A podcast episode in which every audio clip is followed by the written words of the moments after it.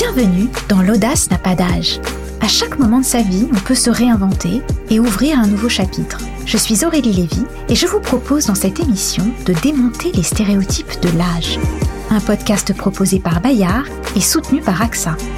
Cette semaine, nous recevons Valérie Damido, journaliste, animatrice et depuis peu comédienne.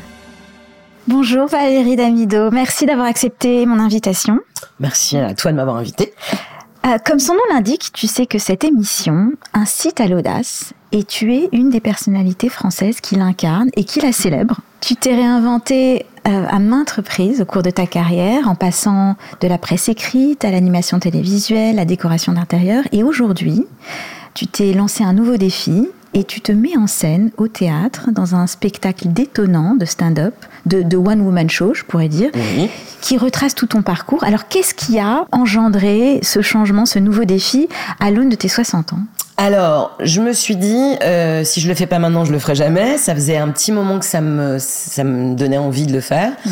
Moi, j'ai fait des petits sketchs en première partie de Jarry qui me poussaient beaucoup, beaucoup à écrire un vrai spectacle. Euh, on va pas se mentir, j'ai une activité télévisuelle qui s'est progressivement ralentie.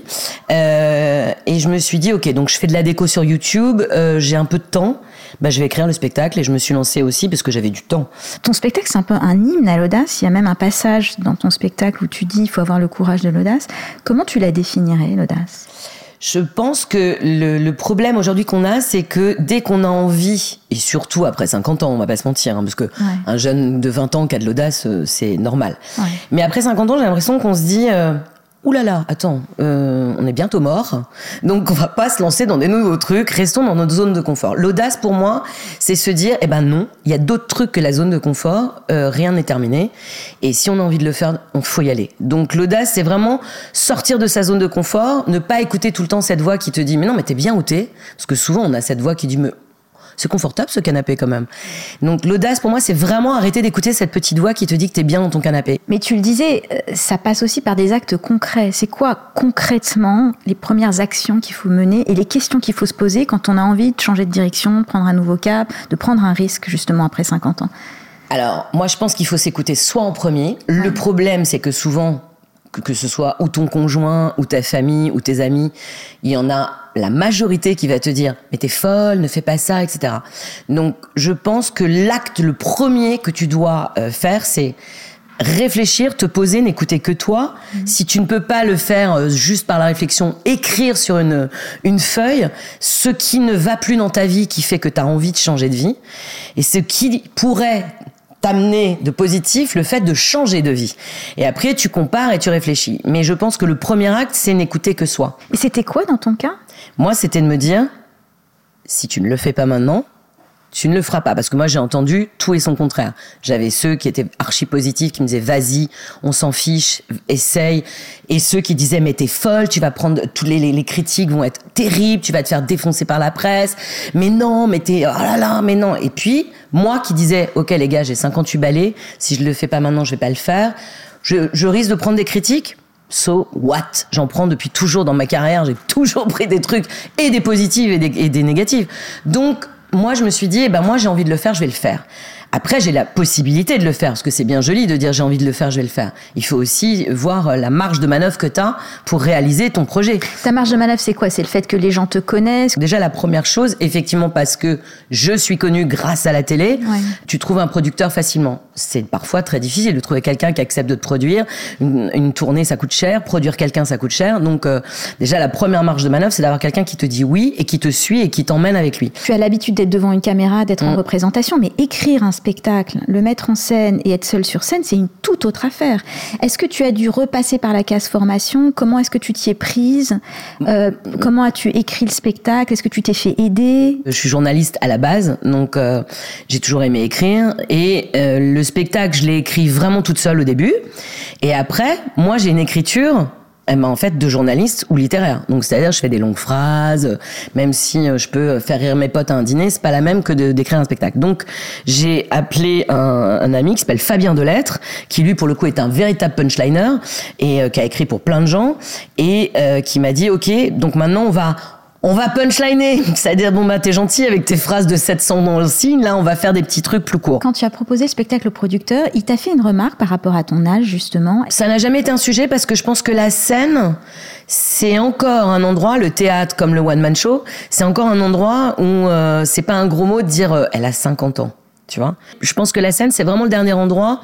Quand tu vois Marc Mercadier, euh, qui est resté jusqu'à 80 piges sur scène à faire du théâtre, si tu veux c'est le dernier endroit où tu joues vraiment ton rôle de ton âge quand tu es au théâtre. Parce que au cinéma ou à la télé, euh, les, gens de 20 ans sont joués par des gens de 30, etc. Enfin bon, ça peut. Bref. Et j'ai remarqué que souvent les gens qui ont de l'audace ont souvent un parent qui a euh, fait preuve d'audace parce qu'il a dû, pour parer à l'adversité, à une forme de discrimination, euh, et que c'était une façon de se différencier, parfois aussi juste de survivre. Est-ce que c'était ton cas?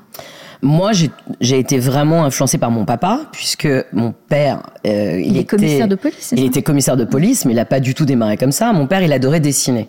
Sauf que euh, mon père euh, est mort il y a 4 ans, il avait 89 ans, donc tu vois, c'était, on est d'une génération, il était né en 1930.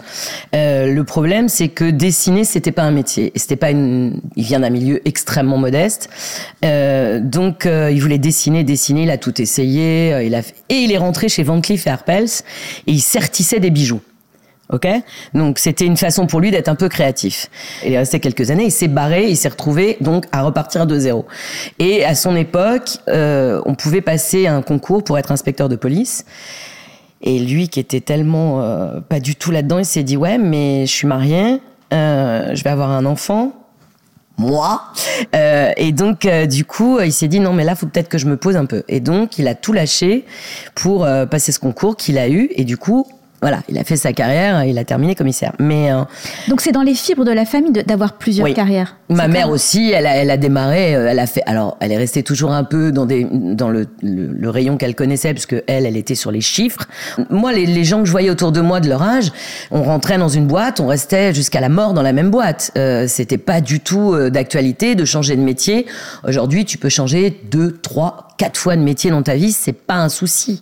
Moi, j'ai jamais vu mes parents me dire oulala, faut jouer la sécurité, faut Hum, j'ai pas vu ça. J'ai vu mon père euh, qui n'hésitait pas à faire des trucs euh, différents et ça l'a pas empêché de, en devenant flic, de continuer à dessiner à la maison, d'être, de faire partie d'un groupe de peinture qui s'appelait, qui s'appelait les peintres du Marais. Il faisait des expositions, etc. Donc, il était aussi très ami avec toute une bande de gitans. Ah parce bah que ce qui est aussi quelque chose de très intéressant et qui te définit, c'est que tu as grandi dans une grande diversité culturelle. Ah oui. Tu le racontes beaucoup dans ton spectacle.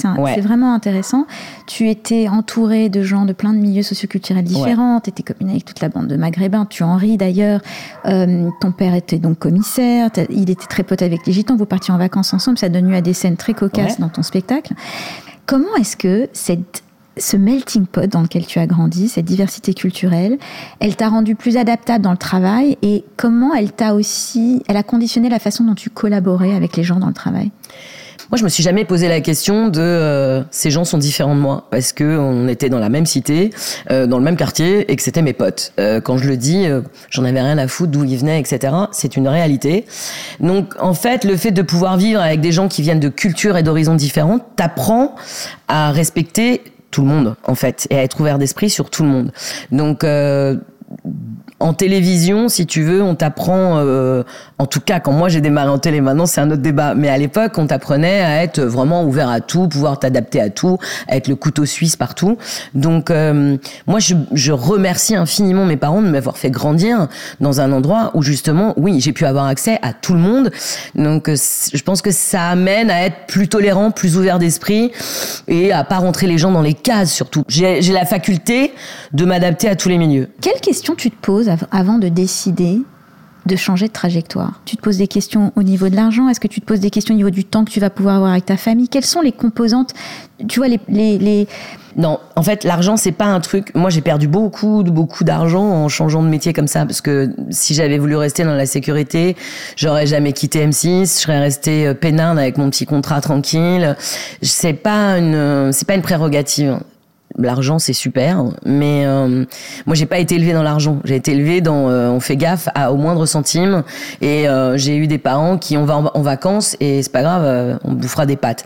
Ma principale motivation c'est plus le kiff en fait. C'est vraiment. euh, Ouais, Est-ce ça- que ça va me faire kiffer? Est-ce que mes gosses vont trouver ça euh, kiffant? Est-ce que euh, mon mec va trouver ça kiffant? Ouais, donc ta motivation, c'est de kiffer et de t'amuser, mais c'est Mm. c'est important ce que tu dis parce que il y a une étude d'ailleurs en 2023 qui montre que parmi les quatre principales inquiétudes des plus de 50 ans au travail, il y a évidemment bon, la santé, Ah bah c'est le plus de moins bien gagner sa vie, mais toi tu dis que même ça, faut s'en affranchir. Après, ça dépend des gens, de ne plus aimer son travail, c'est-à-dire de plus être motivé. Ce qui me paraît le plus important. Comment tu fais pour rester motivé?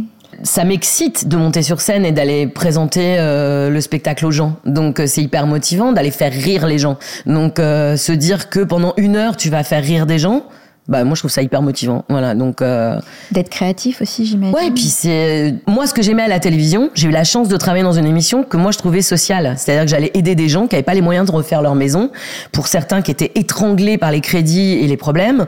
Donc euh, moi c'était ce côté social qui m'e- qui m'excitait dans Déco. Après euh, le, le, le one man show, c'est un- une façon de se dire bah pendant une heure je vais essayer de détendre les gens et de les faire rire.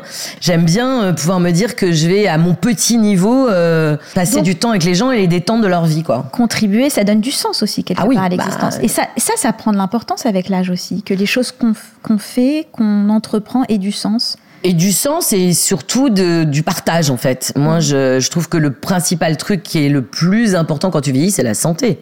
Parce que tu peux dire n'importe quoi. Hein. T'as beau être richissime ou machin, si t'es en mauvaise santé. Bah, tu le vois bien, c'est le numéro la précaution. Ah oui, la santé. Comment est-ce que ton rapport à ta santé a changé depuis que tu as 50 ans et comment tu l'entretiens, ta santé? Bah déjà à 50, quand t'arrives à 50 ans et que t'es une femme, t'as un truc exceptionnel qui t'arrive qui s'appelle la ménopause. Ouais. que personne t'a expliqué ce que c'était cette merde. C'est-à-dire, la ménopause, pour ceux qui ne savent pas, c'est un truc, euh, c'est un, t'as une crise d'ado dans un corps de 50 ans. D'un seul coup, t'as chaud tout le temps, t'es à Miami, même sur la plage de Honfleur, euh, personne ne te prépare à euh, ta peau euh, qui devient des écailles de serpent et c'est ravissant. Euh, t'es- t'es- tu te dis, mais attends, qu'est-ce qui m'arrive? J'ai chaud, euh, j'ai faim, euh, je gonfle, je dégonfle. Tu dis, ouais, oui. Eh les gars, personne m'avait prévenu de ça, hein, donc euh, c'est hyper tabou. Mais c'est un truc hyper important. Faut prévenir les filles. Alors qu'est-ce que tu leur dirais justement? Quel conseil tu donnerais à tous ces gens qui nous écoutent, qui ont plus de 50 ans, qui ont peur d'être discriminés et pour leur physique, leur âge changeant? Mais les gars, vous allez être discriminés. Donc il faut prendre les devants. Il faut essayer très rapidement de trouver une porte de sortie en y réfléchissant. Ok, soit je peux travailler jusqu'au bout dans mon métier, j'ai la chance d'avoir un métier qui n'est pas épuisant et c'est super et on va pas me discriminer, soit ça va être discriminant et il faut trouver une porte de sortie très vite. Qu'est-ce que je sais faire grâce à mon métier, grâce à ma passion, grâce à, à ce que j'ai appris qui peut me permettre de gagner ma vie après 60 ans? Ou même après 50 ans, déjà pour anticiper. Donc, est-ce que j'ouvre un commerce? Est-ce que euh, j'écris des choses? Est-ce que je fais euh, de l'aide à la personne? Donc, euh, moi, j'ai envie de dire, eh, les gars, armez-vous des 40 ans. Réfléchissez bien, mettez un peu de blé de côté avec ce que vous pouvez, économisez, faire un compte exprès pour le moment où on va se dire, ça y est, j'en ai marre, c'est terminé. Et ça, c'est à partir de quel âge à ton 40 avis ans, moi je dis. Dès que tu commences à gagner un chouille bien ta vie, faut ouvrir un compte pour. euh, Ma fille, elle a 30 ans, elle a ouvert un compte, ça me fait rire, elle l'a appelé Mon Trésor. Ok? Elle a 30 piges, elle travaille, elle est un peu autonome financièrement depuis deux ans, tu vois, vraiment. Donc, elle a ouvert ce compte pour ses rêves quand elle aura vraiment l'âge de les réaliser et tous et à quel moment? Donc concrètement, mettre, commencer à mettre de l'argent de côté Ah à partir de vite. 40 ans, pour aussi peut-être envisager une formation, parce que quand tu es en train de te reformer, Exactement. c'est une période où tu gagnes un peu moins bien ta vie, où tu dois peut-être adapter ton emploi du temps, etc. Est-ce qu'il y a des changements de vie euh, qui ont été provoqués par des événements dans ta vie personnelle? Parce que ça aussi, c'est un gros facteur. Ça vient influencer le cours d'une carrière. J'ai perdu ma maman, déjà ça m'a mis un coup dans la tête. Euh, je pensais pas que ça serait un truc aussi violent de perdre sa mère. Du coup, j'ai presque perdu mon père dans la foulée parce que c'était vraiment euh, des inséparables. Et après que ma maman soit morte, mon père, il était en mode presque veille, tu vois. Ouais. Et le bouton tournait d'année en année. Moi, il a vécu chez moi jusqu'à la fin de sa vie. Donc tu as été aidante? Ah bah moi, il était chez moi, je voulais pas le mettre dans un EHPAD. Tu, tu, tu- Donc tu gérais l'émission, plus des enfants en bas âge, plus ton père?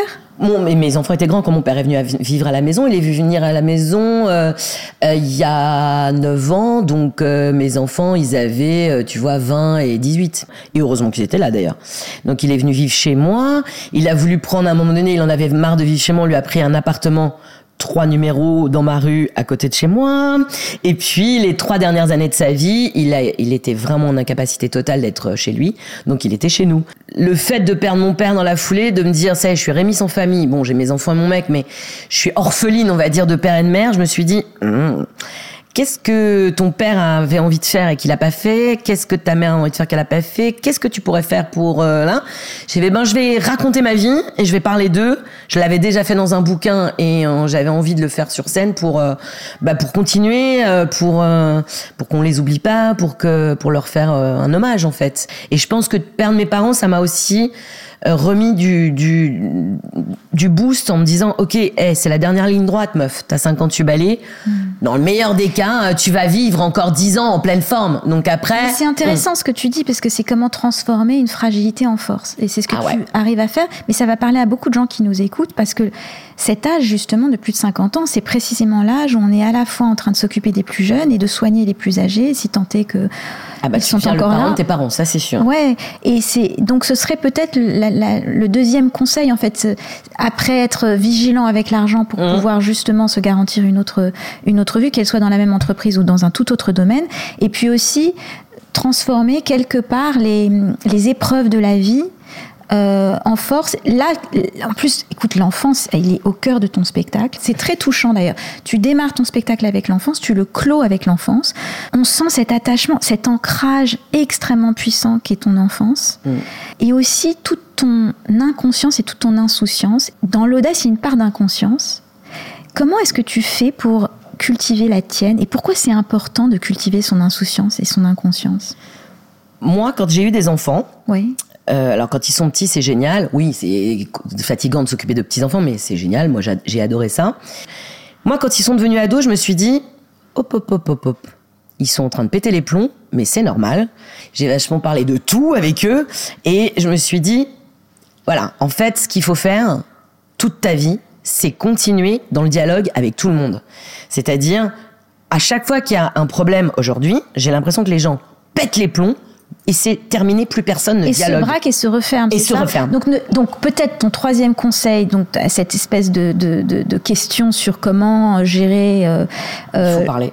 il faut parler et, et ne pas être hermétique, c'est ça, c'est-à-dire Ah, continuer à Dialoguer. trouver, à Ouais. dialoguer et trouver des ponts de communication Ouais. avec toutes les générations. Donc Ouais. rester très intergénérationnel, c'est ça? C'est la solution et c'est la clé de tout. C'est-à-dire que si tu te renfermes dans ton propre truc, on l'a vu, hein, l'histoire l'a prouvé, si tu ne restes qu'avec des gens qui pensent comme toi et euh, que tu ne débats jamais avec ceux qui, qui ne sont ni de ton rang social, ni de ton âge, ni euh, de ton... Tu vas, bah, tu vas très rapidement te faire chier, chacun va vivre dans sa petite bulle. C'est pas ça. Le monde, il est vaste. Il faut que tu puisses parler et dialoguer avec tout le monde.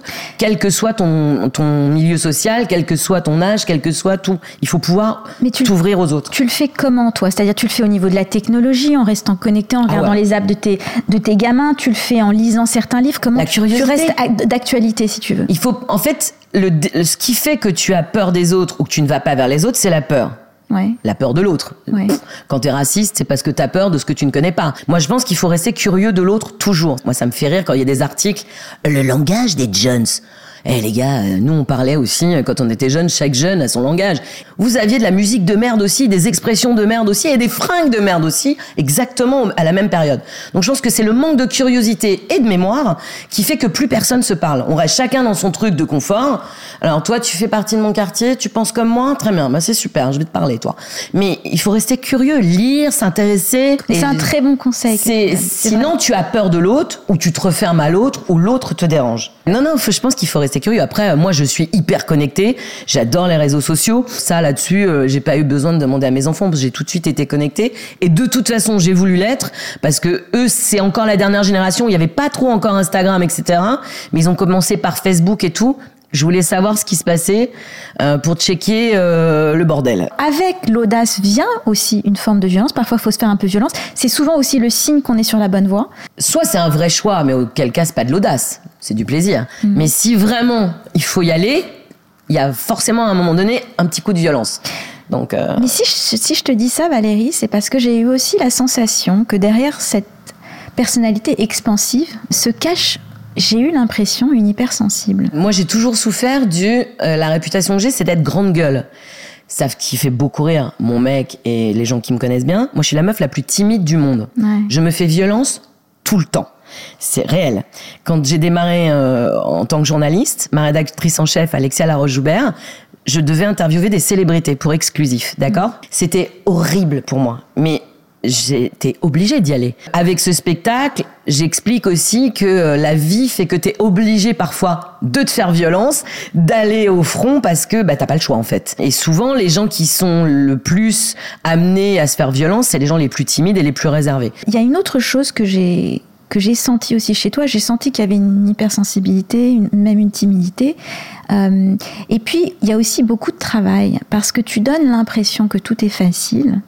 Euh, mais je sens que tu es une, enfin je sens, tu es une énorme bosseuse. Tu as forcément dû l'être pour faire tout ce que tu as fait, même préparer un spectacle comme celui que tu, tu proposes, 1h10, 1h30 parfois sur scène, euh, c'est énormément de travail.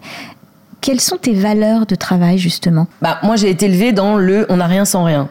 Tout se mérite et il faut que tu travailles. Si tu ne travailles pas, tu n'obtiens rien. Moi, mon père, il m'a très vite expliqué. Si tu travailles bien à l'école, tu vas passer tes diplômes plus vite, tu vas pouvoir rentrer dans les écoles que tu veux et tu vas pouvoir avoir les, les boulots que tu veux. Donc, il faut bosser. Pour finir à faire du stand-up. Finir à faire du stand-up. J'a- J'aimerais tellement que les deux soient en vie rien que pour ça. Le truc qui vient se greffer par-dessus, j'ai le syndrome de la bonne élève. Moi, il faut que tout soit bien fait, que tout, euh, les gens disent, ça va, ça va être bien. Oui, ok, c'est super. Parmi les valeurs travail et aussi les choses que j'ai. tu- as été, tu en parles d'ailleurs dans ton spectacle, tu racontes comment tu travaillais sur les tournages de, de- d'écho. Tu devais diriger des équipes de 50 gars. Euh, quelles sont les qualités pour être un bon chef d'orchestre? C'est-à-dire un bon dirigeant Parce que tu l'as été aussi.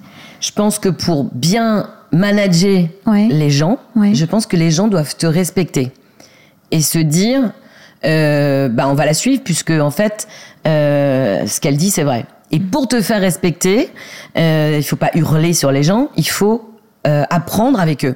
Donc, on transpirait en même temps, on galérait en même temps, on en bavait en même temps. Donc, à partir du moment où tu te mets avec les gens et tu apprends avec eux, euh, qui se disent ouais c'est pas euh, c'est pas une nana qui est là juste pour l'image et qui en fait elle met les mains dans le cambouis avec nous.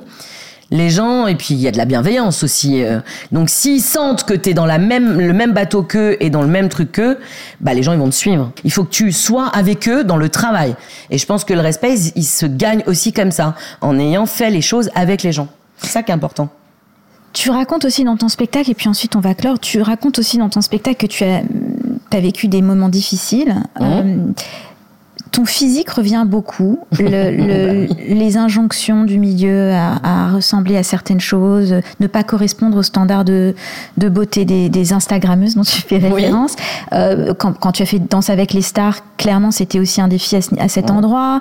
tu étais entourée de danseuses en petite tenue. euh, ça tu tu l'as géré avec humour en créant la team de Dieu avec ton... euh, Avec Artus voilà, Euh, mais on sent qu'il y a quand même une, une souffrance, euh, enfin que ça a été un, un challenge. Qu'est-ce que tu dirais aux femmes euh, de plus de 50 ans qui ont envie de se reconvertir, qui ont envie euh, et qui sont, qui se sentent un petit peu alourdis par les stéréotypes autour de l'âge et du physique justement. Le problème, c'est qu'effectivement, quoi qu'il arrive, quand tu as plus de 50 ans, de l'embonpoint, etc., les gens te regardent différemment, même si aujourd'hui, il y a un espèce de « Oh non, non, non, mais il faut pas discriminer les gens ». Oui, enfin, ils en pensent pas moins. Euh, moi, je dirais aux femmes, aimez-vous, commencez par vous aimer vous. Parce que je pense que c'est très important d'assumer son corps. Euh, moi, quand j'ai décidé de faire un régime, c'était pas parce que je voulais répondre à une injonction. De toute façon, je suis pas maigre hein, je ne le serai jamais. C'était pour être en forme sur scène et pour ne pas être essoufflé.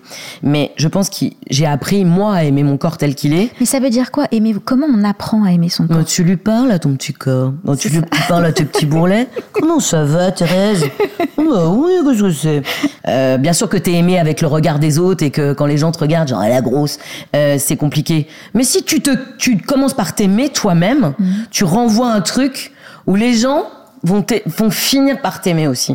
C'est euh, c'est c'est un renvoi d'image, c'est un Tu as- transfert d'énergie. Mais c'est important ce que tu dis. Ah, mais Savoir demander de, de- l'aide, Bah c'est oui. aussi euh, quelque chose qui peut nous permettre de, de- de passer des caps et de. et Ah, il faut de savoir demander de l'aide, c'est dur. Il y a des gens qui ne savent pas le faire. Les gars, n'hésitez pas. Il faut y aller. Il faut demander de l'aide. Quand tu n'es pas dans ton domaine de compétence, c'est absolument pas une honte de demander de l'aide à un psy. Mais si t'as pas de psy dans ton entourage, ça peut être même un médecin généraliste. Hein. Le gars va t'envoyer sur quel.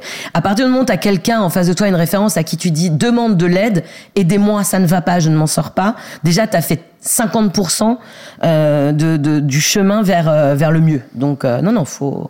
Alors, si on résume, si on résume. Pour rester audacieux après, après 50 ans, on fait la petite liste d'abord. Donc il faut savoir ce qu'on veut déjà, c'est-à-dire savoir ce qui veut. on est, le noter ce qu'on ne veut plus.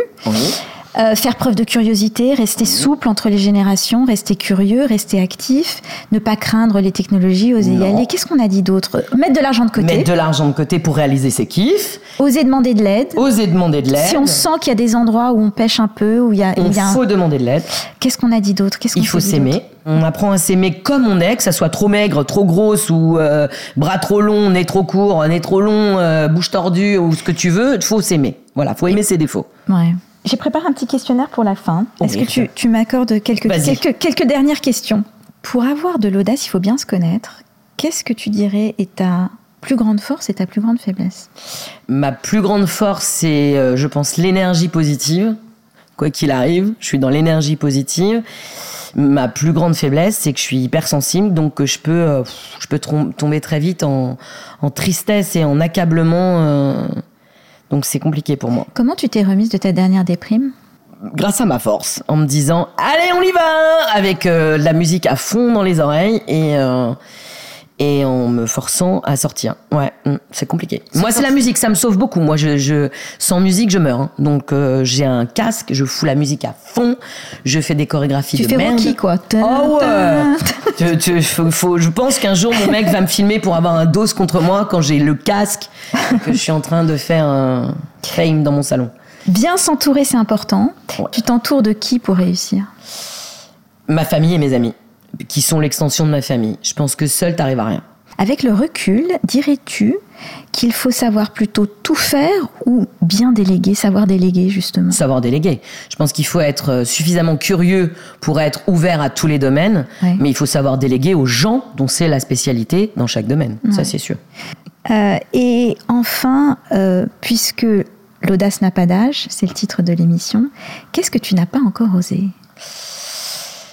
Écoute, euh, j'ai posé à poil pour mon affiche, je monte sur scène. Euh, euh, je sais pas, qu'est-ce que j'ai pas encore osé? Reprendre l'avion. Voilà, tiens, ça c'est un truc sur lequel ma famille me tanne.